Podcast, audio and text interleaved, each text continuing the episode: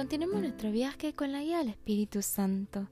El Evangelio de Lucas nos muestra a Jesús como el Rey que viene al mundo a dar perfecto cumplimiento a la ley de Dios y ofrecer salvación a todos, sin excepción.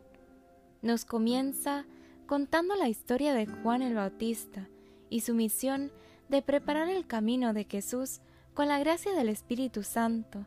Nos presenta a José de la casa de David como esposo de María, mujer humilde que ante el anuncio de un ángel da un sí generoso que nos abre las puertas al amor y así nos va introduciendo a la historia de Jesús desde su infancia.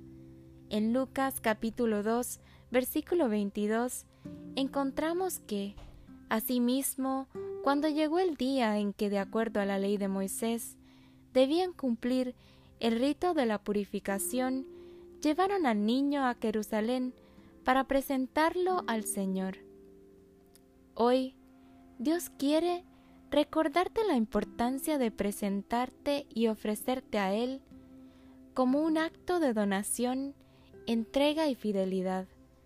Lucas nos va revelando a Dios como el Mesías desde el cumplimiento de José y María ante la ley de Dios, comenzando por la purificación de la mujer después de dar a luz y siguiendo con el rito de presentación del hijo primogénito varón.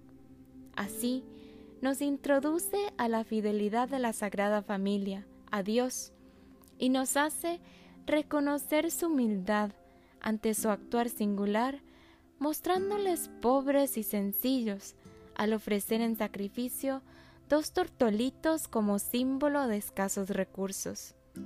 Muestra a Jesús como un hombre que está unido a Dios en todo sentido y aprende desde su infancia a presentarse a Él y a los demás. Hoy Dios te llama de la mano de la Sagrada Familia a presentarte ante Dios tal cual eres, para por medio de su amor y su gracia aprender a responder a su llamado, siguiendo los pasos de Jesús. Que el Señor abra nuestros corazones a su amor.